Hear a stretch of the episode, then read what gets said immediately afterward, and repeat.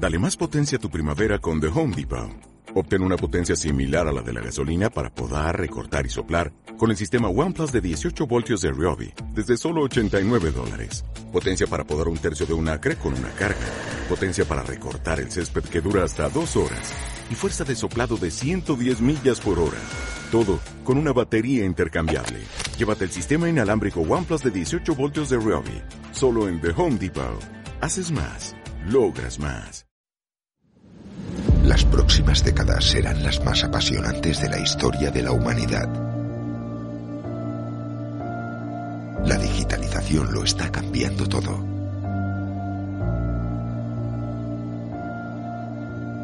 Un mundo nuevo está emergiendo y tienes que tomar una decisión. ¿Qué rol vas a ocupar en esta nueva era? ¿Espectador o protagonista? Aquí comienza Protagonistas del Cambio. Para lograr la transformación digital es imprescindible la flexibilidad. El 67% de las compañías ya opera con más del 20% de sus procesos de negocio desde la nube. Estar abiertos al cambio. Se prevé el aumento de nuevos perfiles tecnológicos. La digitalización supuso el 22% de nuestro PIB. De disponer de capacidad para mantener sobre los registrados el año El e-commerce en España creció un 35% en el último año de pandemia. La contratación de nuevos perfiles profesionales se dispara tras la migración de las empresas al mundo digital. Con un incremento del 15%. Deben poner los medios necesarios para permitir que sus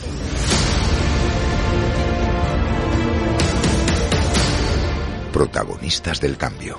Un podcast producido por Extra Red, dirigido por Javier Rodríguez y que cuenta con la colaboración de Sandra Jiménez. Y con un montón de amigos y amigas que cada mes nos permiten acompañarlos durante aproximadamente una hora y a los que mi compañera Sandra y yo denominamos protagonistas del cambio. Y así, se llama este podcast en el que hablamos y compartimos conocimientos y experiencias relacionados con la transformación digital, comunicación, marketing, empresa, negocios y proyectos digitales, posicionamiento SEO, inbound marketing, aplicaciones, recursos, profesiones, entrevistas y cualquier otro aspecto, asunto o contexto que siendo o no digital tiene cabida en este programa. Un programa hecho para los que han decidido que nadie decida su futuro por ellos mismos. Porque como dijo Peter Drucker, la mejor manera de predecir tu futuro es creándolo. Grabamos este podcast el sábado 26 de noviembre con la satisfacción de alcanzar los últimos días del año con los deberes hechos, en forma de proyectos que afrontan el nuevo año con la ilusión de ser más en Internet a través de su estrategia digital. Y precisamente de eso vamos a hablar en este programa, en el que vamos a darte recursos y consejos para impulsar tu negocio en Internet. Así que ponte cómodo, cómoda, porque el capítulo 10 de Protagonistas del Cambio comienza ahora. Protagonistas del cambio.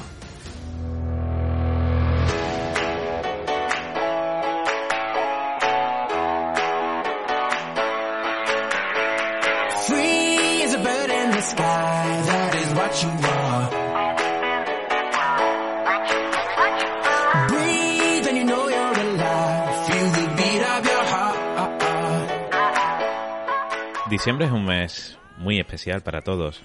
Es esa etapa del año en el que sumergimos los recuerdos y las ilusiones en una copa de vino y brindamos con nuestros seres queridos por lo bueno vivido y por lo que nos queda por vivir. Brindo feliz por compartir este y muchos programas más contigo, Sandra. Gracias, Javi. Muchas gracias por querer compartirlo conmigo y darme la oportunidad de compartirlo con todos nuestros protagonistas.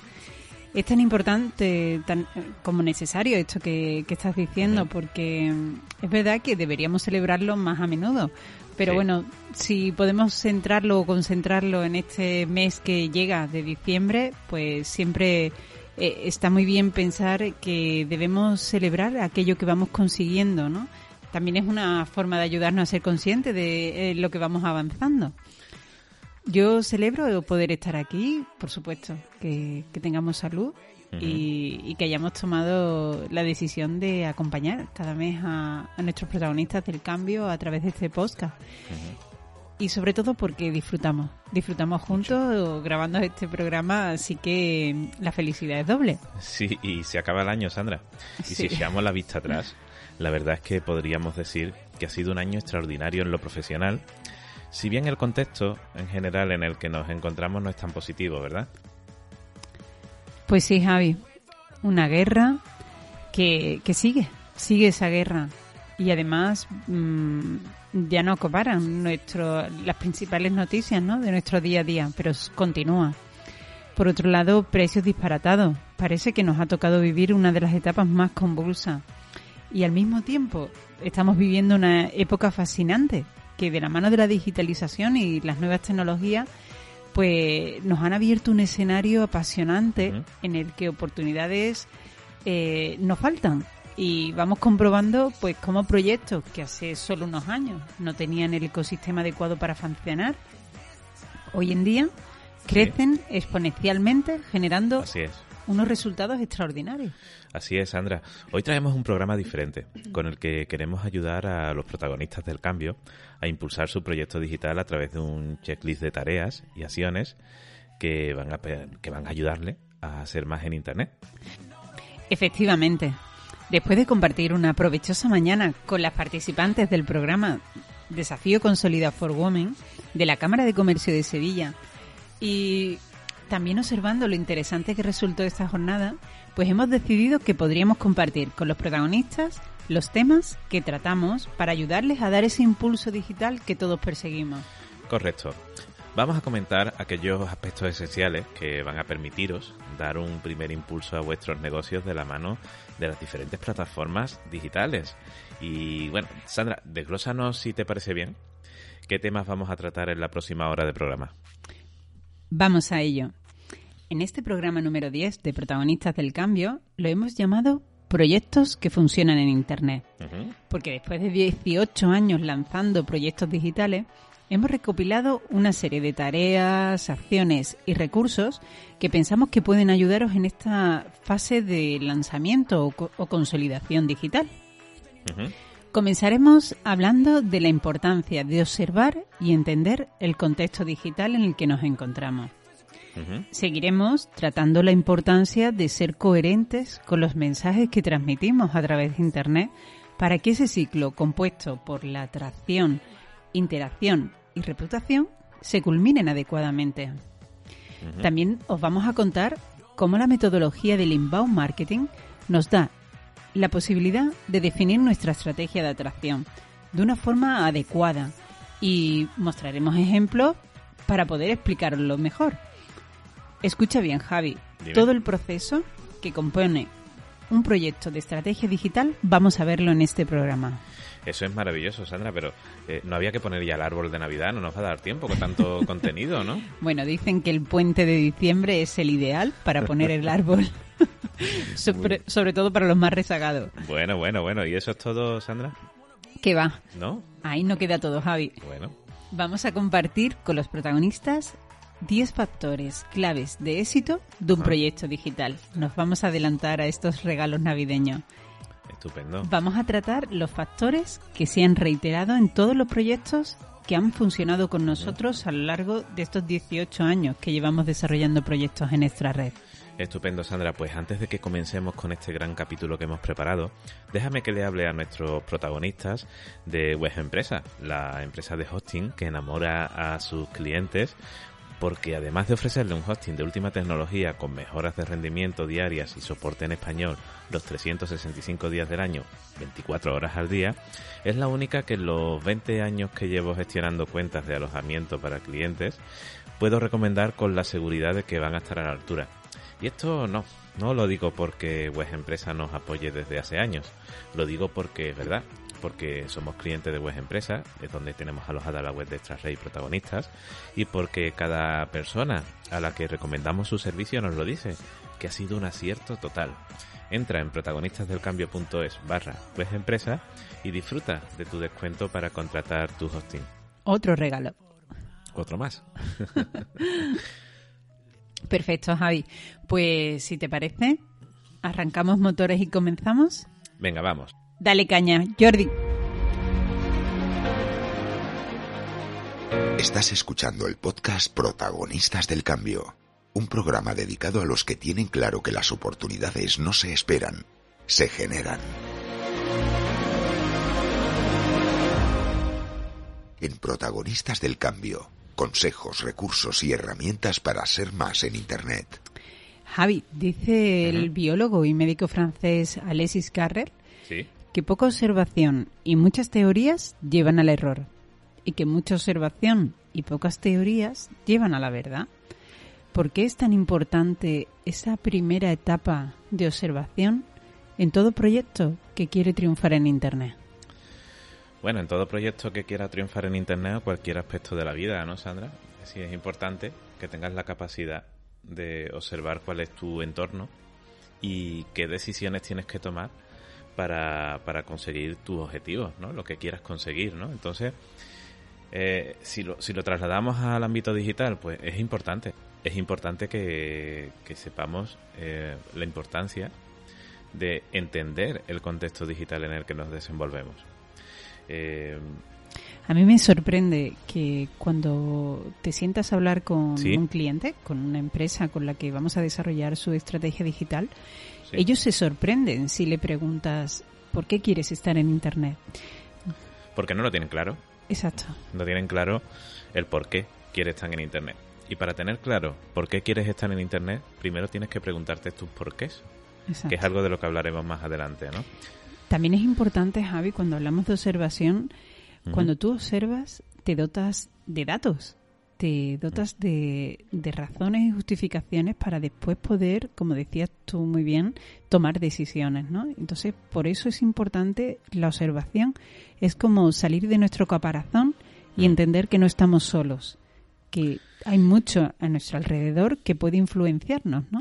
Sí, y sobre todo, y, y ahí está el peligro, ¿no? El peligro de, de las influencias que ejercen sobre nosotros personas que no tienen conocimiento, que no han tenido ese, ese- esa observación y nos dicen, oye, es que, eh, por ejemplo, uno de los más comunes que hemos encontrado, ¿no? Oye, es que mm, lo más interesante es que hagas una, un perfil personal, no una página de empresa en Facebook, ¿no? Porque así puedes solicitar ser amigos y, y conseguir muchos más seguidores o amigos, ¿no? O como cuando alguien te, o alguna empresa, ¿no? Te dice categóricamente, no, no, no, yo por qué voy a estar en LinkedIn. Sí, sí, es, eh, es muy habitual, ¿no? Y, y bueno, eh, por eso, por eso nos gusta tanto esa frase, ¿no? Y por eso hablamos de la importancia de la observación. Fíjate, Sandra, y lo aprovecho para que lo compartamos con nuestros amigos y amigas. Eh, hay empresas que no entienden por qué los proyectos de estrategia digital requieren una etapa de auditoría Exacto. en la que nosotros, digamos, nos desvinculemos un poco de la situación de la empresa y dediquemos durante meses o semanas a analizar y estudiar en profundidad y a reflexionar sobre todo eh, sobre los datos que hemos recogido en el proceso de auditoría, ¿no? Exacto, y, y creo que ahí está la, la verdadera fuerza de la observación, el poder tomar distancia y ver la empresa desde fuera, porque creo que es, es algo fundamental entender que una cosa es como nosotros nos vemos a nosotros mismos, bien Sí. como marca personal o como empresa, Sí, y otra cosa es cómo nos ven los demás, cómo nos ve. Internet. Y, y claro, lo importante es conseguir que como nosotros queremos que nos vean, así es como ellos nos ven. efectivamente, porque no somos lo que decimos que somos, ¿no, Sandra? Exacto. somos lo que Google dice que somos. Efectivamente. Y, y de ahí pasamos a un factor fundamental en todo proyecto digital y es en qué medida somos visibles para aquellas personas con las que queremos conectar. Sí, porque hoy en día, ¿qué hacemos cuando vamos a contratar un producto, servicio o vamos a contratar a una persona? Buscar en Google. Exacto, buscar en, en Google su nombre, su, su situación, eh, lo que publica en su blog, si tiene blog, sus redes sociales, ¿no? Esto ya es algo, no, no, no, no sí, común, esto es algo habitual, ¿no? Exacto. Y, y además, Javi, además de mm, cuando hemos hablado mm, que el- lo digital nos lleva a tener la capacidad de saber adaptarnos, oye, es que no es fácil tampoco entender que, que no eres lo que tú crees que eres. Es que, como tú decías, Eres lo que dice Google de ti. Sí, sí. Y esto es muy importante tenerlo, tenerlo en cuenta, ¿no? Eh, a mí me gustaría compartir, Sandra, que, bueno, cómo vamos a organizar esta, estos consejos, ¿no? Que vamos a darle a, a los protagonistas del cambio. Vamos a empezar, ya hemos empezado, a hablar del contexto digital, la importancia de saber cómo es mi visibilidad en Internet. Y sí me gustaría que diéramos unas pinceladas ¿no? de lo que es el marketing de atracción, la metodología del inbound marketing y, y, cómo una estrategia digital, una estrategia de atracción a través de los canales digitales nos puede permitir generar ese crecimiento exponencial que todo proyecto desea en Internet, ¿no? Entonces, también me gustaría que viéramos cómo es el proceso de un proyecto de estrategia digital y que compartiéramos ese checklist de acciones, tareas y recursos que nos van a ayudar a ser más en Internet. eh, deberíamos empezar por conocer eh, que, que, corresponde también con esa primera fase de auditoría, pues a conocer cuál es tu situación de partida. ¿Tu proyecto en qué estado está? Efectivamente, conocer la situación de partida eh, te, te, te, hace saber bueno, qué distancia tienes que recorrer ¿no? para conseguir ese objetivo. ¿no? Y, y yo siempre lo comento así en clase, ¿no? Es decir, eh, hay muchas empresas que se encuentran en un estado de inmovilismo. Uh -huh. Y el estado de inmovilismo es, oye, la digitalización o mi proceso de digitalización va a venir solo o va a venir sola, haciendo lo mismo que estoy haciendo hasta ahora, ¿no? Luego tenemos otro, otro, otra etapa, ¿verdad, Sandra? Exacto, que puede ser el, la etapa de que, que, tu proyecto se encuentre en una etapa de activación. Uh -huh. Es decir, la, digita la digitalización se ha iniciado de una forma, pues digamos, casual, experimental, y entonces no es, no es algo que haya llegado de, una, eh, de forma por igual, de una forma coordinada en toda uh -huh. la organización. Sí, luego de ahí pasaríamos a otra posible situación que sería el tercer paso, ¿no? que es la formalización, ¿no? en la que esas experimentaciones que hemos realizado anteriormente ya han dado paso o se han convertido en iniciativas reales eh, en el que vamos buscando un soporte a nivel ejecutivo para buscar nuevos recursos y adoptar la tecnología, ¿no? Sí, y, y puede, pero nuestro proyecto también se puede encontrar en una fase de estrategia. Uh -huh. Es decir, ya se reconoce la importancia que tiene la implicación de todo el equipo en, en este proceso de digitalización y lo que hacemos es trabajar en el desarrollo de una estrategia que de forma conjunta llegue a todos los departamentos. Efectivamente, digamos que esas cuatro etapas que hemos comentado son la, las etapas en las que en las que se encuentran la mayoría del de tejido empresarial español, ¿no? Es decir, inmovilismo, activación, formalización o estrategia. ¿Qué llega después? ¿O a dónde están llegando algunas empresas que les está permitiendo, empresas y profesionales, ¿eh? porque todo esto es aplicable tanto a profesionales como a empresas, ¿no? Pues sí, quedarían dos fases sí. finales, ¿no? Que puede ser la situación de convergencia uh -huh. o la de innovación y adaptación. Eh, ¿En qué consiste, Javi, la convergencia? La convergencia es cuando ya, digamos que la cultura de empresa, la organización, o una persona o profesional, eh, ya ha integrado procesos de transformación digital para guiar la actividad, bien personal, profesional o empresarial, hacia una estrategia digital basada en los objetivos de negocio. Digamos que la convergencia es cuando ya la estrategia digital está funcionando, ya tenemos nuestros KPIs mmm, identificados y, y, se está haciendo un seguimiento de, de, bueno, qué estamos consiguiendo a través de, de esa estrategia digital desarrollada, ¿no? Y a partir de ahí pasamos a la innovación y adaptación, que sería el sexto estado, ¿no? Exacto. Y digamos que cuando hablamos de esta fase, sí. eh, nos encontramos pues que ya la transformación digital se ha convertido en una forma de negocio para nuestra empresa, uh -huh. eh, donde asumimos el cambio como una constante. Ya se ha establecido un nuevo ecosistema para poder identificar y actuar según las tendencias pues, del cliente y del mercado. Efectivamente. Que efectivamente. podemos decir que se instala primero de una forma en fase piloto, pero que finalmente vamos escalando, ¿no? De forma Exacto. progresiva.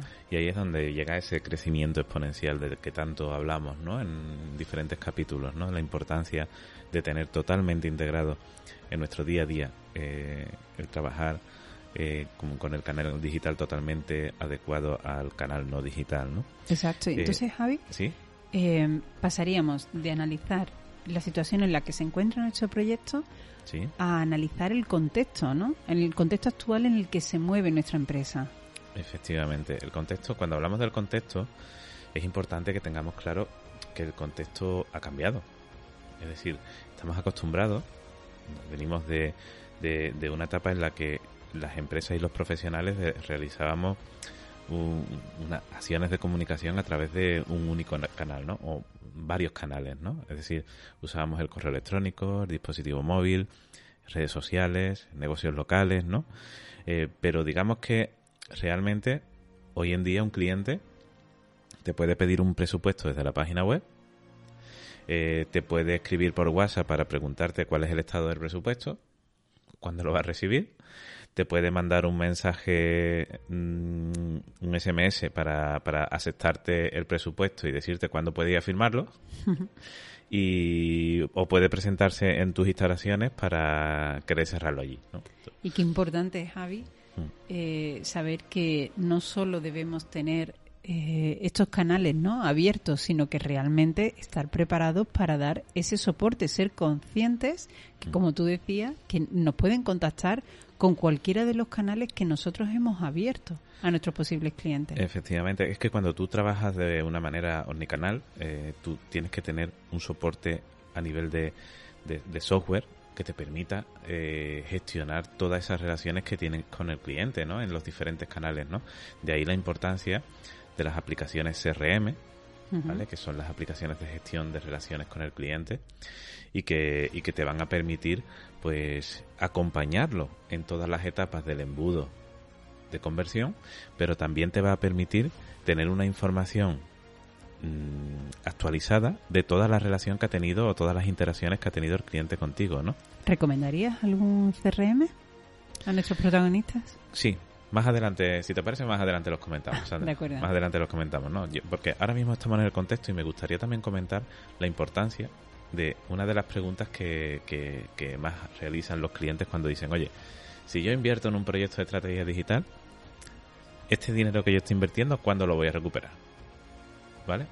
Y, y bueno, tú sabes cuál es la respuesta que damos, ¿no, Sandra? Yo diría que la pregunta no es cuánto vas a ganar, sino cuánto estás dejando de ganar por no hacerlo. Efectivamente, los riesgos de no hacerlo, ¿no? Exacto. Eh, y por eso es importante que si estamos en el contexto hablemos de lo que es el ROI de un proyecto de digitalización, de un proyecto de estrategia digital, ¿no? Y es que cuando tú desarrollas un proyecto de estas características, estás aumentando tu activo digital, porque tu infraestructura en Internet, tu página web, tu dominio, la comunidad que estás creando en torno a tu marca, eso es un activo digital, un activo que aumenta de valor, como todos los activos. Bueno, aumenta o disminuye. Pero es importante que tú tengas claro que cada euro que tú estés invirtiendo, que tú que estás invirtiendo en tu en el desarrollo de tu ecosistema digital, está generando un activo que pertenece a tu empresa. De hecho, a la hora de valorar una empresa, además de contar sus ingresos, sus ventas, sus gastos eh, y su número de clientes, tam- también se analiza y se valora, se cotiza sus activos digitales, ¿no? Por supuesto, uno de los grandes hitos de una estrategia digital eh, en cuanto a ROI es el aumento de ventas, ¿no? Todas las empresas necesitamos vender y, es uno de los, de los grandes, de- de- del gran retorno que tenemos de invertir en un proyecto digital, ¿no? Y también tenemos que hablar de reputación, es decir, el ROI, el ROI digital que, que obtenemos eh, gracias a nuestro proyecto es el aumento de la reputación si hacemos las cosas bien, ¿no, Sandra? De eso sabes tú un poco. Sí, y sobre todo que lo que cuesta, ¿no? Lo que cuesta trabajar para tener una buena reputación de marca y lo fácil, lo fácil que es perderla, ¿no? En qué medida tenemos que cuidar al máximo en todo este proyecto Sí. eh, la reputación de nuestra marca es sin duda lo que más puede estar en riesgo eh, de un proyecto. Exacto, Sandra. Si yo te preguntara eh, qué consiguen las empresas a través de los proyectos de estrategia digital, ¿tú qué, tú qué me dirías ahora? Desarrollamos estrategias digitales para generar canales de comunicación con nuestros principales públicos. Eh, evidentemente queremos mm, aumentar o consolidar la credibilidad de una marca Exacto. gracias a, a esa infraestructura digital que estamos creando en Internet, que puede ser una infraestructura digital propia a través de nuestra página web, a través de nuestra página de, de nuestro blog o a través de las redes sociales. Sí. En las que vamos a crear nuestra propia infraestructura, pero tenemos que ser conscientes de que no nos pertenecen, ¿no? Nos tenemos que deber a esas empresas que son las redes sociales. Sí, ¿no? porque hoy están hoy están y mañana pueden no estar, ¿no? Efectivamente, es por eso y yo en esto siempre recuerdo cuando nos de- cuando con el boom, ¿no? de las redes sociales que muchas empresas nos decían, bueno, ¿y yo para qué voy a tener una página web si puedo tener mi página de empresa en, Facebook, por ejemplo, ¿no? O incluso mi tienda también. Y claro, nosotros para eso tenemos siempre esto que estamos hablando, esta respuesta clara, ¿no? Lo que tú puedas controlar siempre va a ser tu infraestructura propia, tu infraestructura digital propia, que es tu página web, tu, tu dominio, Exacto. tu blog, pero una red social es un medio que es un canal más que te ofrecen, es como si lo alquiláramos y además de forma gratuita, a menos que, que desarrollemos un- una campaña de publicidad, pero nosotros nunca la podemos controlar, por eso además tenemos que estar totalmente mm, actualizando diariamente porque van cambiando. Sí, aunque, aunque es importante que creemos una comunidad de usuarios afines a nuestra marca a través de las redes sociales, ¿no, Sandra? Exacto. Es importante que, que volvamos a lo esencial al principio, ¿no? Cuando hablamos de observación, ¿no? Es decir, eh, ¿qué pasó con Google Plus? Efectivamente, que ya no está. Exacto. Y, y todos los que invertimos en crear ahí una comunidad de usuarios, ¿qué pasó? Que la perdimos. Que la perdemos, que la Entonces, perdemos. al final, el objetivo no debe ser una eh, eh, que, el usuario vaya desde nuestro sitio web a las redes sociales. Y además, Javi, te diría lo que nosotros hemos hablado muchas veces, ¿no? Que, bueno, afortunadamente hemos conseguido trabajar con, con empresas que, que ya eran buenas antes de llegar a Internet. Es decir, Totalmente. lo importante es hacer bien las cosas. Internet es un canal más a través del cual podemos proyectar lo bueno que somos. Ujú. Entonces, mm, no es crear una realidad paralela de nuestra marca en Internet, es proyectarnos a través de Internet. Y eso es muy importante, Sandra, porque uno de los grandes eh, activadores que hace que, mm, las empresas quieran confiar eh, en nosotros o en otras empresas de nuestro sector en, el desarrollo de, de- un proyecto de estrategia digital es, la, es precisamente esa carencia, ¿no? Y es que la pantalla o las pantallas no están proyectando adecuadamente la realidad de la empresa fuera de ellas. Exacto. Y, y Javi, cuando terminamos un- de desarrollar una estrategia digital, el primer objetivo que, que pensamos que está cumplido es cuando el cliente nos dice, me siento totalmente identificado con este proyecto. Efectivamente. Es que es fundamental. De ahí la importancia de que aparezcan en, en el ecosistema digital de las marcas las personas que están detrás Exacto. precisamente de esa marca, ¿no? Pero bueno, estábamos comentando qué consiguen las empresas a través de Internet. Eh, a través de, de estos proyectos digitales, Claro, ¿no? eh, Pero era fundamental lo que estábamos hablando, Sí, sí. porque lo hablábamos antes del retorno de la inversión con los, mm, objetivos ROI de la reputación de la marca. Y es que a través de esa infraestructura digital que hemos analizado previamente en la estrategia que necesita una marca, pues Sí. evidentemente vamos a potenciar nuestra reputación de marca y vamos a consolidarla. Pero también una estrategia digital Sí. permite analizar cuáles van a ser nuestros potenciales clientes. Ah, Nos va a ayudar a definir nuestros buyer personas Ujú. y determinar las acciones de conexión para atraer a esos buyer personas. Sí, así es. Y bueno, eh, como comentábamos antes, ¿no? Vamos a crear activos digitales. Vamos a aumentar las ventas, ¿no? Y, y bueno, ¿cómo lo están haciendo las, las empresas? ¿Cómo lo tiene que hacer una empresa? Es decir, o una persona freelance que quiera proyectarse digitalmente, ¿no? Hay Luego- una regla de oro. pero no sé si te he interrumpido. No, no, no, no te Ah. preocupes, no te preocupes. Sigue, sigue, estamos, sigue tú. ya, como estamos en nuestra salsa de nuestro día a día, ya nos Sí, sí, interrumpimos. sí, estamos- no nos dejamos hablar. Estamos maridándonos, sí. tú interrúmpeme cuando tú quieras. Además, tú sabes que aquí mandas tú. o sea Sí, que- sí, sí, sí, sí. bueno. Bueno, lo que- te quería decir que, bueno, es que también hay que vivirlo, ¿no? Y eso, Sí. eh, cuando hablamos de, de Internet y de nuestra infraestructura digital y que, Javi, es que, ¿sabes lo que pasa? Que para mí es muy importante mm, dejar claro algo y es que en esto hay que creer. Sí. Entonces, al final, cuando tú crees en algo, también le pones mucha pasión a ello, ¿no? Y, a nosotros nos sucede, ¿no? Eh, preguntabas que, cómo lo hacen, ¿no? Que cómo, cómo hacen las empresas para, para poder llevar a cabo esa estrategia digital y, triunfar con ella, ¿no? Pues evidentemente compartiendo, compartiendo lo que saben y, y compartiendo esa experiencia positiva que tienen a través de sus servicios, de sus, de sus productos, a través de unos canales digitales que les permite mm, llegar a un gran número de personas. Efectivamente, me estaba acordando del capítulo 2 de este, de este podcast, ¿no? que se llama Comparte lo que sabes. Efectivamente. Así que, que bueno, si, si os queda un ratito después de, esta hora que vamos a estar con vosotros, eh, le podéis echar un oído a ese segundo capítulo en el que hablamos de compartir, la importancia de compartir lo que uno sabe, ¿no? Y la importancia también, Sandra, de aportar valor, ¿no? Es decir, no es solamente compartir por compartir, ¿verdad? Por supuesto, porque si algo hace la estrategia digital es mm. poner al usuario en el centro.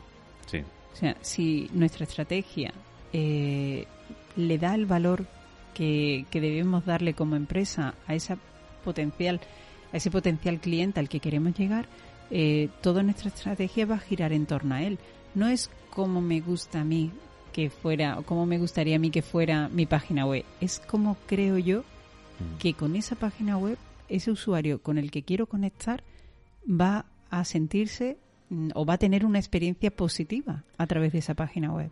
Es que no es lo mismo mm, crear tu página web o tus publicaciones, tus estrategias de comunicación, ¿no? Pensando en cómo puedo potenciar, potenciar lo que ofrezco, eh, que hacerlo en cómo puedo solucionar el problema que tiene mi cliente. ¿no? Claro, porque mm, cuando nosotros mm, definimos los diferentes públicos, que es muy curioso, ¿no? Cuando mm, les dices, no, es que tus públicos no son solo tus clientes. Públicos son todas aquellas entidades, personas con las que tu empresa se relaciona. Entonces, ese contenido que vamos a crear, un contenido, por supuesto, que sea de valor, para que realmente interese y conecte con el usuario, tiene que tener la capacidad de generar emociones. Hmm. Emocionar al usuario para crear conexiones a través del contenido. Exacto. Crear conexiones para generar emociones, ¿no? Efectivamente. Hmm. Mm, hay que tener claro, y tú lo decías al principio, ¿no? Entender el contexto en el que nos movemos. Hmm. Las redes sociales triunfan porque somos personas las que estamos dentro de esas redes sociales y nos dejamos llevar por las emociones. Nos gusta divertirnos, nos gusta también informarnos, pero realmente el contenido que más funciona es aquel que es capaz de conectar con el usuario. Efectivamente, recapitulamos. Compartimos contenido, aportamos valor, generamos conexiones para crear emociones y qué más. Porque también a través de esa relación con el usuario, a través de un canal digital, podemos acompañarle en esas diferentes etapas de intención, consideración y decisión de compra. Esas diferentes etapas que le llevan a adquirir un producto o un servicio. Porque hemos hablado de que vamos a, tratar los canales digitales como canales de comunicación, pero esto no es incompatible compensar que los canales digitales también son canales de promoción. Exacto. Porque evidentemente en ningún momento en esa estrategia digital vamos a olvidar que el principal objetivo de una empresa es la venta. Por supuesto, y podemos aprovechar esos canales, ¿no? Para potenciar el servicio, ¿vale? Y para gestionar también la relación con los usuarios y clientes que giran en torno a, a nuestra marca. Por supuesto, siempre poniendo al usuario en el centro de la estrategia. Efectivamente, por eso no vamos a decir te vendo. Vamos a generar un contexto, una relación en el que por esa conversación que vamos a generar entre usuario y empresa, la venta va a ser una consecuencia de esa conversación. Sí, y de eso vamos a hablar ahora, Sandra. Te voy a dar 10 segundos para que rellenes tu vaso de agua. sí. Vamos a hidratarnos un poco. Cogemos impulso porque vamos a hablar ahora de inbound marketing. El mundo que viene todavía no tiene dueños. Tú decides. ¿Vas a sentarte a ver el espectáculo o vas a ser parte de él? Sé protagonista del cambio.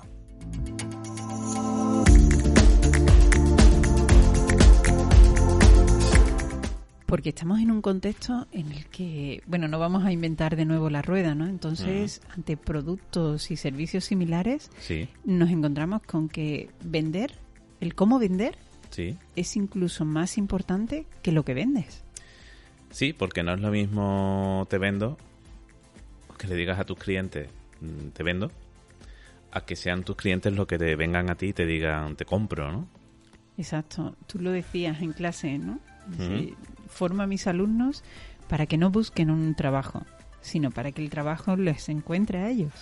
O a nuestros clientes para que no busquen clientes, sino que sean sus clientes los que decidan comprarles a ellos, ¿no? Hablamos de las diferencias claves entre el inbound marketing y, digamos, el marketing tradicional que venimos desarrollando. Sí, lo que se conoce como el outbound marketing. Por ejemplo, Sí, en el inbound marketing, sí. el cliente te busca a ti. Y en el outbound marketing, tú buscas al cliente. En el inbound marketing, tú atraes.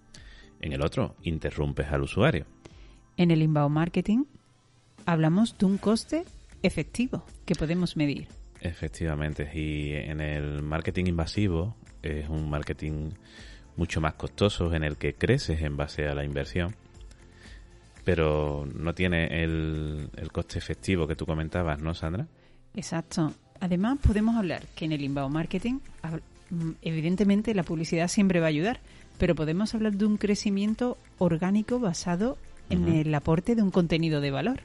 Sí, que siempre está bien que lo que, lo, que confluya, ¿no? Con, ese, con esa inversión publicitaria que te va a permitir aumentar de una forma más rápida tu, tu comunidad. Exacto. Pero digamos que en el inbound marketing tú eliges el ritmo de crecimiento que Hmm. quieres que tengas. Sí, aunque como sabemos es más limitado, ¿no? Porque Efectivamente. Las redes sociales, por ejemplo, si hacemos referencia a plataformas como Facebook Ads o, o Instagram o TikTok y otras, eh, al final, si no inviertes publicitariamente, eh, el- el algoritmo está preparado para que crezcas mucho menos, ¿no? Así es.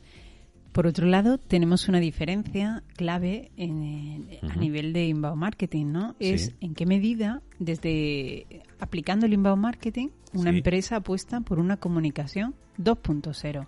Ujú. Cuando hablamos de comunicación 2.0 y no comunicación 1.0, que era la que hemos venido realizando antes de la llegada de las redes sociales, en la que nosotros como empresa decíamos lo bueno que éramos y lo que te podíamos aportar, pero nunca teníamos esa respuesta Sí. que del usuario. No Yo sabíamos. me acuerdo siempre de un anuncio, Sandra, que muchos protagonistas no van a saber de qué hablo, pero había un anuncio eh, cuando yo era un niño que decía, busque, compare y si encuentra algo mejor, cómprelo. Claro, porque en ese momento no existía internet para realmente buscar y comparar. porque además es así, que internet nos, nos da la posibilidad y, y de, de encontrar toda esa información. Y es algo de lo que las empresas tienen que ser conscientes, que aunque nosotros no queramos participar en las redes sociales, Mm. cualquier usuario puede llevar nuestra marca a las redes sociales Mm, hablando sobre nosotros. Mm. Digamos que las marcas eh, lo que tienen que pensar es, quiero participar de esa conversación que se genera, que han generado los usuarios alrededor de mi marca. mm. Sí, y bueno, si hablamos de inbound marketing, Sandra, al final eh, tenemos que emplear un término que a muchos protagonistas no les gustaba escuchar en clase, ¿no? Pero al final es así, es el término adecuado para, para hablar de ello, ¿no? Y es que podemos conseguir que nuestros clientes, que los usuarios que forman parte de nuestra comunidad, tanto clientes como no clientes, evangelicen nuestra marca. ¿vale? Evangelicen nuestra marca, mm, esa profesión o esa actividad a la que nos dedicamos. Mm. Eh, hay mucho poder de difusión y de comunicación. Si haces un buen trabajo a nivel de estrategia de comunicación de tu marca. Efectivamente. Y bueno, y si hablamos de ventas, ¿no? Que al final eh, los clientes nos contactan porque quieren vender más. Claro. ¿no? Y todos los que desarrollamos un proyecto digital lo que queremos es vender, ¿no? Y cuando hablamos de ventas, siempre se hace referencia al embudo de ventas, ¿no? Sí, pero déjame que te haga una apreciación, Javi. Sí, dime.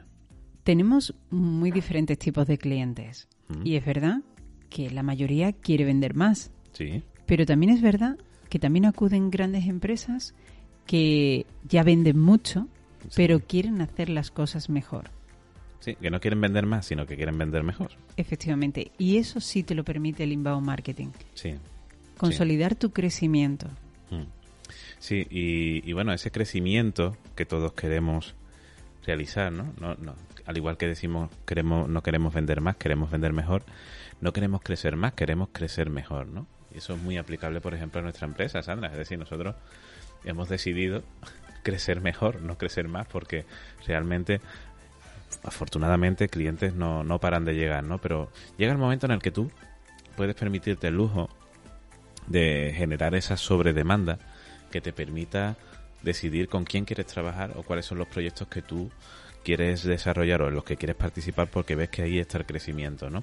Y que ahí- muchas veces, Javi, Sí. tampoco es que sea un lujo, sino que realmente te das cuenta, evidentemente, por muchos años de experiencia, Mm. que realmente tienes que trabajar con empresas que crean en este modelo de trabajo Efectivamente. y que mm, no todo el mundo, que esto también es algo que, que tienes que entender mm, basado en la experiencia, no todo el mundo tiene que ser tu cliente y esto es tan aplicable a nosotros como a cualquiera de nuestros clientes. Sí, es así, es así. Eh, ¿Te parece que hablemos del ciclo, Sandra? Sí, Del ciclo del cliente, el ciclo basado en el cliente. efectivamente. Sí, hablábamos que normalmente en venta siempre se piensa en un embudo, ¿no? Es decir, el cliente entra por, por la parte ancha del embudo, gracias al marketing que desarrollamos, y después, por la relación que mantenemos con el cliente, pues eso se convierte en una venta, y ahí pues tenemos el cliente, ¿no? Esa es, ese es el marketing tradicional que conocemos de toda la vida, y en inbound marketing trabajamos con el embudo. Lo que ocurre es que cuando hablamos eh, de la metodología del inbound marketing, el cliente no debe estar en la parte final de ese embudo. Es decir, tenemos que, que, que poner al cliente en el centro. Tenemos que hablar de empresas clientes centristas. Es decir, tenemos que marcarnos como objetivo poner al cliente en todas las etapas en el centro de nuestra actividad. Entonces, cuando hablamos de marketing, queremos atraer al cliente, pues vamos a desarrollar marketing poniendo al cliente en el centro. Es decir, no qué ofrezco, sino qué necesita el cliente. La importancia, Javi, de Sí. entender que un cliente, eh, cómo se siente un cliente, afecta a todos los departamentos de la empresa, Mm. no solo al departamento de marketing. Efectivamente. Y bueno, y ahí empiezan a generarse interacciones, ¿no? Con usuarios a través de las redes sociales, a través de WhatsApp, a través de las llamadas que recibimos, ¿no? Y esas interacciones eh, nos van a permitir concretar esa venta. Entonces ahí cuando el usuario pasa de ser un extraño a convertirse en un cliente, ¿no? Y es cuando tenemos la oportunidad de deleitarlo con nuestro servicio para que se convierta en prescriptor de nuestra marca. Y ahí está, Sandra, la importancia de pensar en un ciclo más que en un embudo.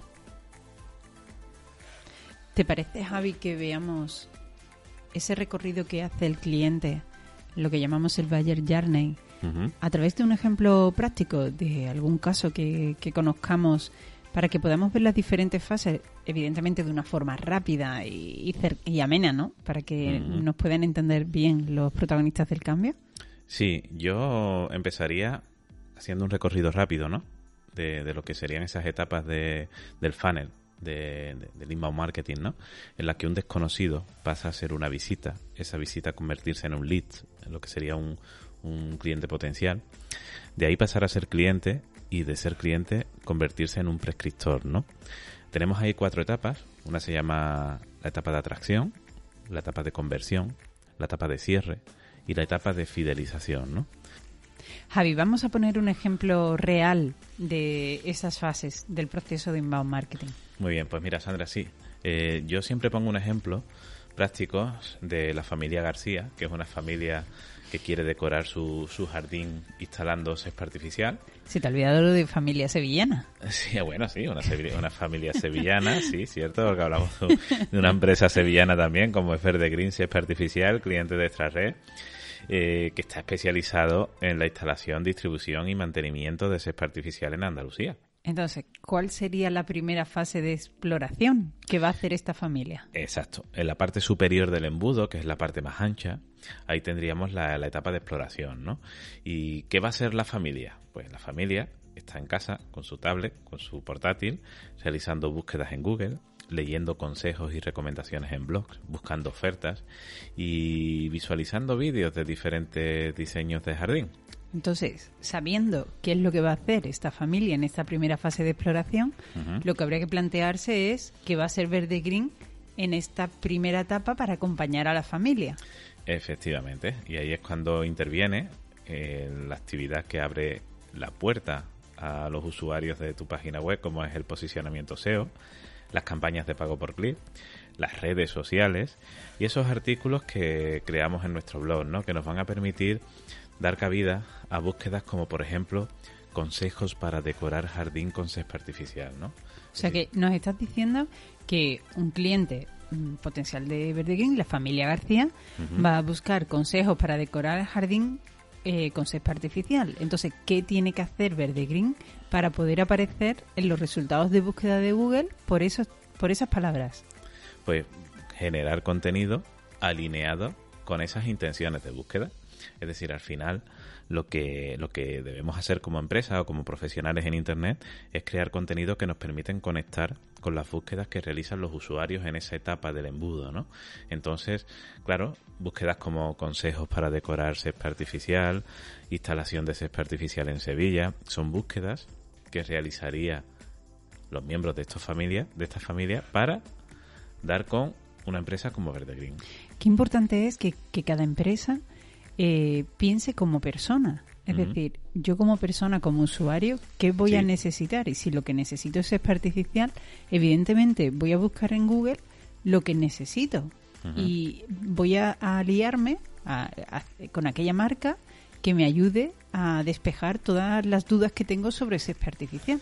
Sí, además yo, yo invito a los usuarios que estén escuchando ahora mismo el podcast que realicen alguna búsqueda en Google, búsquedas como precisamente la que hemos comentado, ¿no? Eh, cómo decorar jardín con césped artificial, cómo decorar tu terraza con césped artificial, eh, instalación de césped artificial en Sevilla. Y van a ver que las empresas que aparecen, entre ellas Verde Green, pues son empresas que tienen en su, en su infraestructura digital, en su ecosistema digital, contenidos relacionados con este tipo de búsqueda. Porque qué, es, qué importante es mm, tener en cuenta también que, que, como usuarios que buscamos en Google vamos a dar mucha mayor importancia y vamos a tener más confianza en aquellas empresas que aparecen por los primeros resultados de búsqueda. Efectivamente, y, en y a medida que aterricemos y, y ya Mm, naveguemos por la infraestructura de, esta empresa, en este caso Verde Green, ¿no? Pues pasamos ya, ya, ya nos hemos convertido, ya hemos pasado de ser un extraño a un usuario, ¿no? O sea, ya somos un usuario con información. Efectivamente. Entonces ya, ¿qué estamos haciendo? Pues estamos considerando, estamos considerando la posibilidad de contratar el producto o servicio que ofrece, en este caso, Verde Green, ¿no?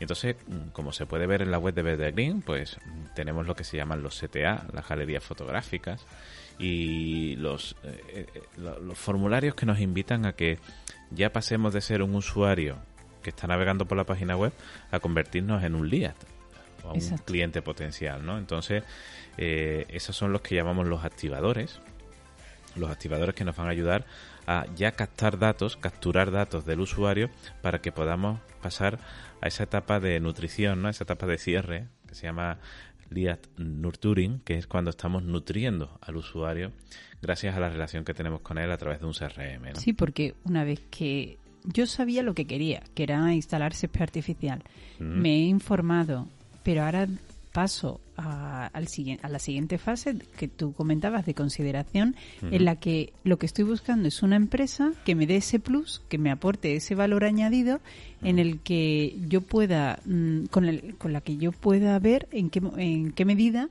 me transmite la confianza suficiente como para que la considere, ¿no? Como posible proveedor. Efectivamente. Y cuando lo consideras, contactas con ella y le aportas tus datos aportas tu correo, aportas tu nombre, tus apellidos. Yo recomiendo no solicitar muchos datos, porque realmente en esta etapa aún el usuario eh, no lo tiene claro, ¿no? Y cuando y si le pides muchos datos aquí, pues es posible que, que tu nivel de conversiones, tu nivel de captación de datos en este caso, pues sea mucho más reducido, ¿no? Digamos, Javi, que si como empresa nos preparamos para esta fase de consideración, tenemos que tener claro que esa primera impresión ¿no? que podríamos dar a nivel eh, presencial, también la tenemos que dar eh, a través de Internet. Es muy importante, por eso el diseño de nuestra página web, por eso los mensajes que mandamos, las imágenes que componen la página web. Fíjate en el home, en la página principal de Verde Green, cómo tenemos ese antes y ese después, ¿no? en el que puedes ver cómo está creada un jardín, cómo está creado un jardín, en, cómo estaba antes y cómo, lo, cómo, cómo es el resultado, lo espectacular que y lo impactante que es ver ese verde ¿no? en, en, tu, en tu jardín. Entonces ahí estamos consiguiendo, eh, recuerda, ¿no? Esas, crear esas conexiones, ¿no? generar esas emociones. Y, y Javi, qué, qué importante es entender que si nosotros hacemos una buena preparación de nuestra infraestructura digital, tenemos en cuenta al usuario, poniéndonos en el centro, pensar en esa primera fase de exploración que hace el usuario y para después la siguiente que es la de consideración. O sea, quiere decir que si nosotros hacemos bien ese trabajo, tenemos a nuestro propio comercial en Internet, que va a ser el que al final eh, nos permita que el usuario contacte con nosotros. Sí, yo siempre empiezo mis clases de inbound marketing, siempre empiezo con una, con una diapositiva, que es un corazón, que dice el inbound marketing es la historia de una conquista, ¿no? Es decir, al final tenemos que conquistar al usuario a través de, la información que le vamos surtiendo y, y, bueno, esa información tiene que estar muy elaborada, muy planificada para saber en qué momento eh, servirle esa información ¿no? y cómo acompañamos al usuario en las diferentes etapas. ¿no? Exacto. Entonces, exploración, consideración y por último el usuario toma una decisión. Efectivamente, que es cuando nos llama, nos responde a esa solicitud de presupuesto, nos contrata, ¿no? Y hay una cuarta fase, que es la fase de prescripción o de, o de, deleite, que se llama en inbound marketing, ¿no? Que es cuando ese buen servicio que le damos al usuario se convierte, lo, lo hace convertirse en un, en un prescriptor de nuestra marca, ¿no? Fíjate, por ejemplo, que Verde Green, una, nosotros lo conocemos precisamente porque somos clientes de ellos también, ¿no? Y cuando nos instalaron el césped artificial, pues le hicieron un tratamiento, no, no, nos regalaron un, un, ambientador que hacía que el césped artificial oliera como si fuera el césped real, ¿no? Es decir, ese tipo de detalles, ese, esos caramelitos que yo lo llamo en, en mis clases, son los que van a hacer que el cliente finalmente quiera volver a contratarnos, ¿no? O quiera recomendar nuestro servicio. Porque estás diciendo algo muy importante, Javi, y es lo que, y, me, y, voy para atrás y pienso en ese embudo que comentabas y cómo ese paso que hemos dado a que se convierta en una rueda, en un ciclo. No queremos que acabe en la compra, queremos que el cliente vuelva, que el cliente nos recomiende. Efectivamente.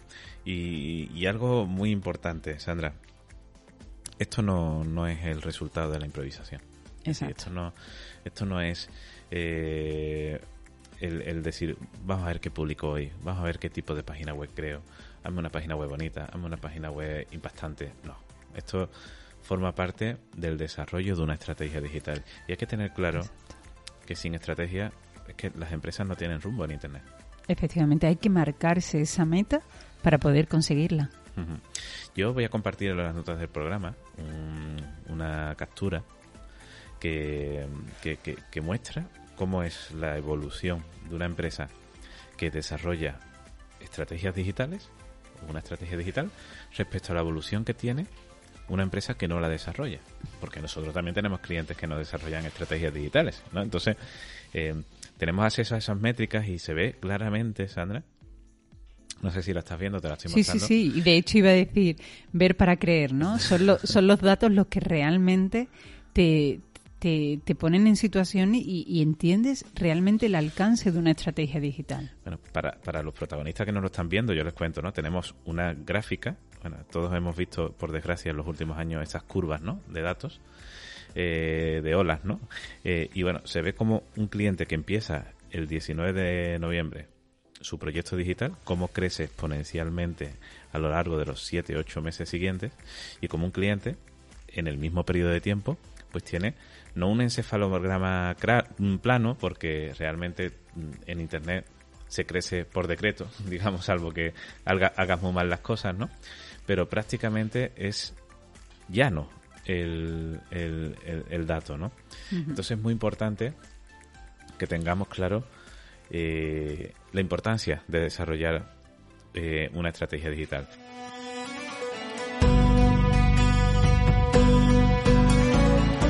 Suscríbete a nuestro podcast. Nos podrás encontrar en las principales plataformas como Apple Podcast, Spotify o eBooks. Solo tienes que buscar protagonistas del cambio.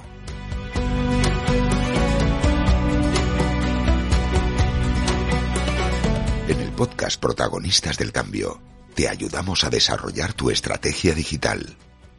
El cambio no es un evento, es un proceso, ¿verdad, Sandra?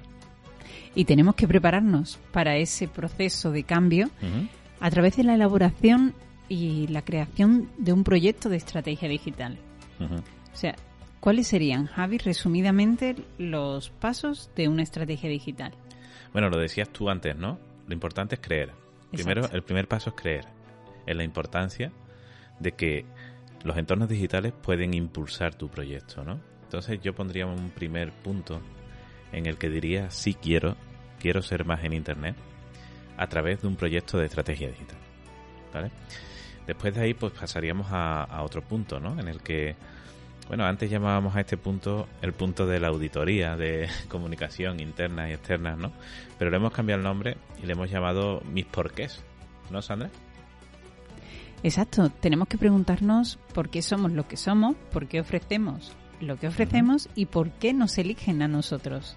Efectivamente, hay una teoría, se llama la teoría de los cinco porqués, ¿no? Que dicen que preguntándote cinco veces por qué en cualquier situación, finalmente terminas dando con la solución a ese problema, ¿no? O por lo menos identificar cuál es la raíz real de ese problema, ¿no? ¿Cuáles serían esos cinco porqués? Podrían ser muy diferentes, Sandra, pero bueno, en función de, la situación en la que estemos, yo me preguntaría, por ejemplo, ¿por qué uso mi marca corporativa en vez de mi marca personal como nombre de mi entidad? Eh, ¿Por qué llevo tantos años funcionando? ¿Por qué mi cliente elige mi opción en vez de otras, cuando tal vez mi opción no es la más, no es la más económica? Eh, preguntarse por qué, preguntarse continuamente por qué, porque gracias al preguntarse por qué podemos desbloquear la siguiente fase en la que vamos a definir el cómo, porque sabiendo nuestros porqués podemos hallar el cómo debemos desarrollar nuestra actividad en los entornos digitales, ¿no? Exacto, y, y el establecer el cómo es va a ser la pista de salida para poder comenzar a actuar. Efectivamente, digamos que ese por qué es la fase en la que desarrollamos el autoconocimiento, el conocimiento también del sector en el que nos desenvolvemos, ese contexto al que hacíamos referencia, ¿no? Ese, esa etapa de observación para pasar al cómo, el cómo sería el desarrollo de la estrategia digital, es decir, el, plan social media, el plan SEO. Exacto, vamos a definir cuál va a ser nuestra infraestructura digital, Vamos a definir cuál va a ser nuestro estilo de comunicación a la hora de crear contenido, cuál va a ser nuestra estrategia de contenido. Efectivamente. Y cuando tengamos esa etapa desarrollada es cuando ya estamos preparados para actuar. ¿Vale? Por lo tanto, es cuando viene esa etapa de implementación, cuando alineamos y le damos coherencia a todo el diseño de nuestras redes sociales, nuestra página web, implementamos Google Analytics, los eventos, las etiquetas, y es ahí cuando ya podríamos decir que nuestro proyecto se ha lanzado. Exacto. Claro, y, pero no puede quedarse ahí. Porque evidentemente una vez que lanzamos un proyecto nosotros siempre decimos que en Internet está vivo. Y está vivo en la medida en que una empresa está viva. Entonces vamos a lanzar nuestro proyecto en Internet, pero sin olvidarnos que debemos medir continuamente cómo está resultando ese, ese proyecto que hemos lanzado, ¿no? Si la estrategia realmente es la acertada. Efectivamente. Y si estamos midiendo, también tenemos que evaluar, Sandra, porque cuando desarrollamos un proyecto de estas características que tienes diferentes KPIs que te van a ayudar a hacer un seguimiento y una monitorización de, de los resultados que vas obteniendo, pues tienes que pararte y evaluar esos datos, darles un sentido Exacto. Porque contamos con muchas herramientas digitales para poder evaluar poder mm, saber qué tipo de público nos está siguiendo eh, en, en, una red social concreta, en Facebook, en Twitter, en LinkedIn, eh, saber desde dónde nos siguen, de procedencia geográfica, pero ¿de qué sirven los datos si después no somos capaces de analizarlos, establecer unas conclusiones y proponer mejoras? Efectivamente, Sandra. Y bueno, ese proceso, ese proceso de desarrollo de estrategia digital es lo que a nosotros nos ha permitido en los últimos años eh, ofrecer ese crecimiento exponencial al que tanto hacemos referencia y que hoy compartimos con todos vosotros, ¿no? Y mira, Sandra, te propongo que, porque ya llevamos una hora de, programa. Se ha ido el tiempo corriendo. Se está volando, ¿verdad? Eh, te propongo que, que, compartamos con los protagonistas en los próximos 10 minutos, ¿vale? Es decir, vamos a dedicar un minuto a cada tarea, acción o recurso que vamos a recomendar a nuestros protagonistas del cambio y a las personas que escuchan este podcast para desarrollar su proyecto digital en 2023. ¿Te parece? Me parece bien y además que si no quieren tomar nota, que seguramente vamos a compartirlo, ¿no, Javi? Sí, sí, sí, vamos a compartirlo en las notas del programa, eh, en el blog donde solemos compartir todos los capítulos y seguramente en las descripciones pues tengan enlace hacia el vídeo, mm, tenéis que saber que en el canal de YouTube nosotros normalmente compartimos el eh, contenido del podcast, a veces los lanzamos en forma de píldora, otras veces tenemos también todos los capítulos completos, ¿no?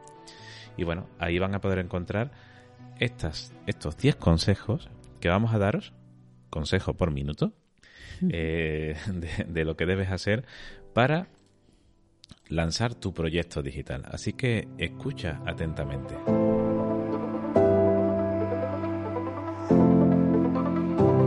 Comenzamos. Vamos allá.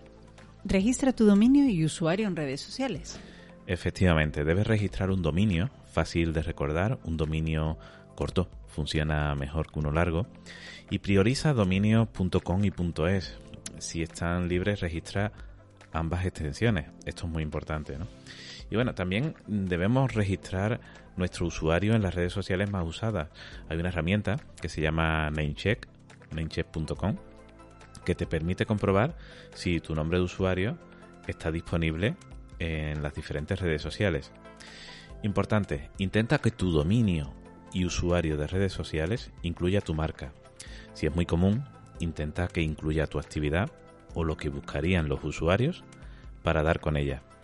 Gracias a, gracias a esto vas a poder conseguir mostrar tu información en los 10 primeros resultados de Google.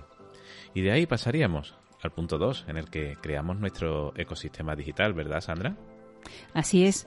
Vamos a crear un ecosistema digital de la siguiente forma. Vamos a completar nuestro perfil en todas las plataformas digitales donde vayamos a tener actividad. Debemos incluir en todas nuestras redes un enlace hacia nuestro sitio web. Vamos a personalizar nuestro perfil con coherencia, es decir, vamos a usar la misma imagen, diseños y fotos que caracterizan o que identifican a nuestra marca corporativa. Correcto. Pero mm, algo muy importante, vamos a adaptarlo en tamaño a cada red, a cada red social que se visualice tal y como la red social demanda. Vamos a usar, por ejemplo, herramientas, eh, os decimos una mm, archiconocida que es Canva, canva.com, donde tenemos una serie de plantillas que nos permite diseñar los covers para cada una de nuestras redes sociales. Vamos a usar también una herramienta, por ejemplo, que nosotros usamos en la agencia, como es metricool.com, donde vamos a implementar nuestro ecosistema digital programando las publicaciones para el mismo. Muy bien, y, bueno, de ahí pasaríamos, ¿verdad?, al tercer punto, Exacto. que sería optimizar tu sitio web, ¿no? Eh, tu página web debe, debe ofrecer un mensaje que conecte con tus diferentes públicos, tu buyer persona. Hay que realizar auditorías SEO de forma periódica. Para ello podemos usar una herramienta como la de SadroWeb, que es gratuita. sadroweb.com barra SEO-auditor. Tienes el enlace en las notas del programa. Y bueno, no incluyas en tu web enlaces a tus redes sociales en la parte más visible de la página web, en la parte superior. El objetivo es que se queden en ella. Vamos a incluir la llamada a la acción, lo que llamamos los CTAs, eh, que, que vinculen tu objetivo de conversiones en el sitio web. También vamos a tener un botón al apartado de contacto que va a estar en todo momento visible en el menú principal y en el contenido del sitio. Vamos a optimizar los tiempos de carga y vamos a asegurarnos que nuestro sitio web es responsive, es decir, que se ve correctamente en dispositivos móviles. ¿Verdad, Sandra? Exacto. Y pasamos al siguiente punto, el cuarto. Vamos a elaborar y ejecutar una estrategia de contenidos a través de nuestro blog y de las redes sociales. Vamos a elaborar esa estrategia y os vamos a compartir también en los enlaces una plantilla de cómo puedes hacerlo. Vamos a crear contenido de valor. Contenido que nos ayude a conectar con nuestro buyer persona. Siempre vamos a priorizar la calidad en vez de la cantidad. Si no tienes algo importante que aportar, no lo publiques. Vamos a utilizar, como os decía antes, herramientas como Metricool, porque nos van a poder ayudar a identificar el mejor momento para publicar en redes sociales. Muy importante nuestra estrategia de contenido. Debemos siempre pensar en SEO a la hora de crear tu contenido. Correcto, correcto. Y bueno, eh, en el punto 5 podríamos decir, Sandra, que tenemos que dar de alta nuestra página web en los principales directorios y portales web que hay en Internet orientados a empresas, ¿no? Porque eso nos va a permitir conseguir enlaces que son tan importantes a la hora de mejorar nuestro SEO.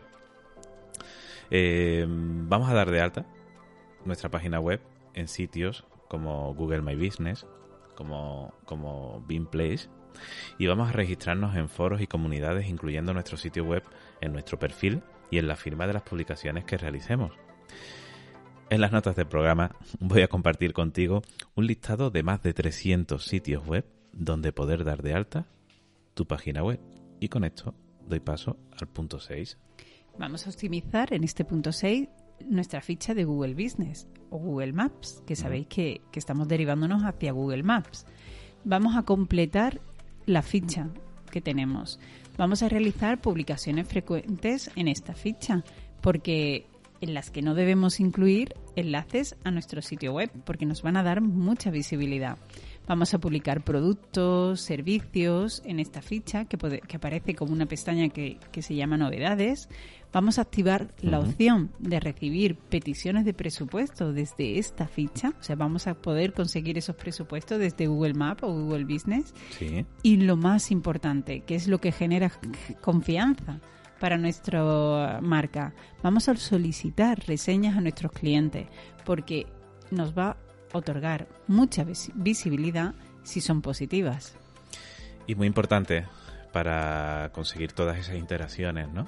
Es generar contenido de calidad. Y para generar contenido de calidad o contenido que le interesa a nuestros usuarios, en el punto 7 vamos a usar herramientas para identificar tendencias e intenciones de búsqueda, Sandra porque es importante que identifiquemos las palabras clave que usa nuestra buyer persona para encontrar nuestro servicio o producto en Internet a través de las sugerencias que ofrece el buscador. Es decir, cuando Sandra, cuando inicia una búsqueda que te propone otras otros resultados, sabes a lo que hago referencia, ¿no? Exacto.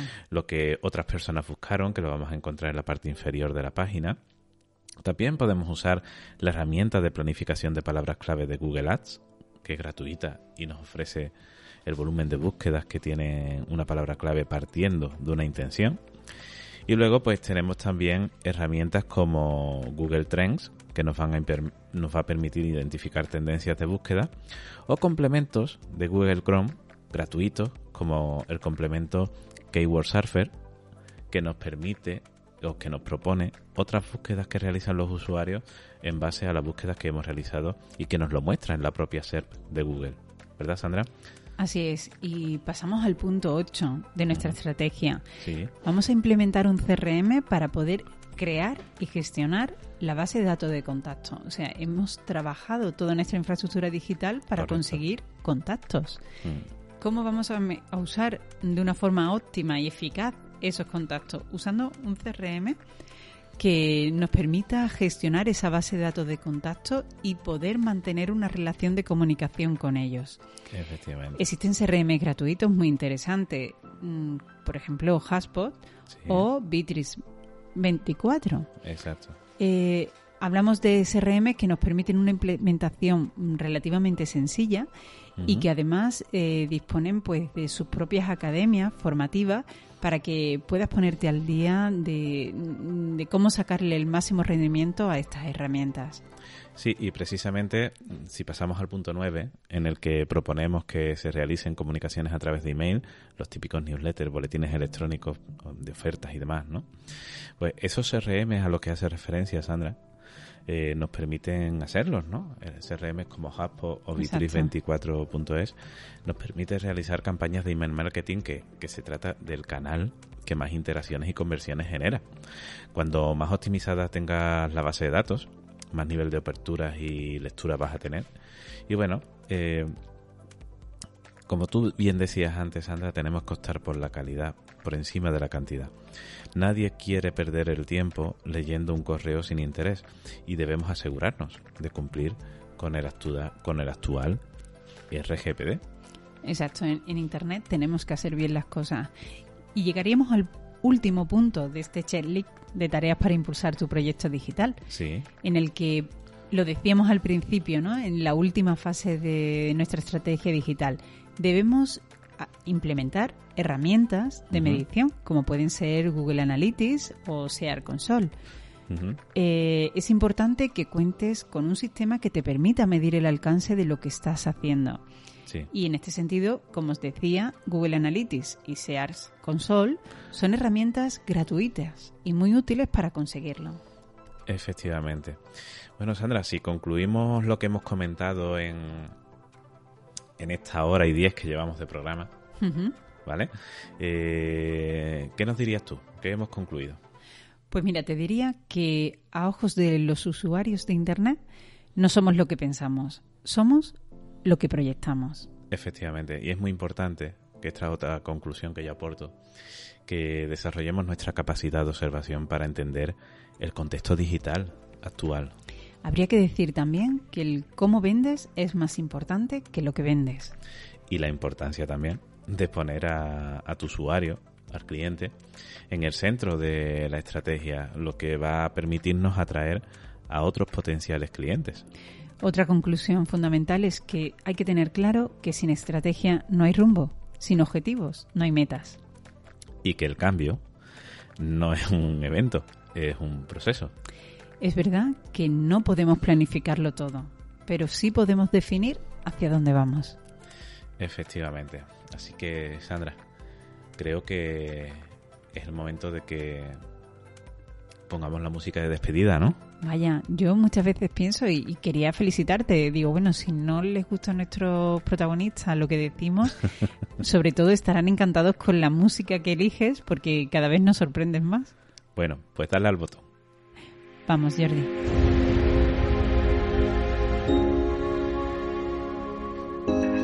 El mundo que viene todavía no tiene dueños. Tú decides. ¿Vas a sentarte a ver el espectáculo o vas a ser parte de él?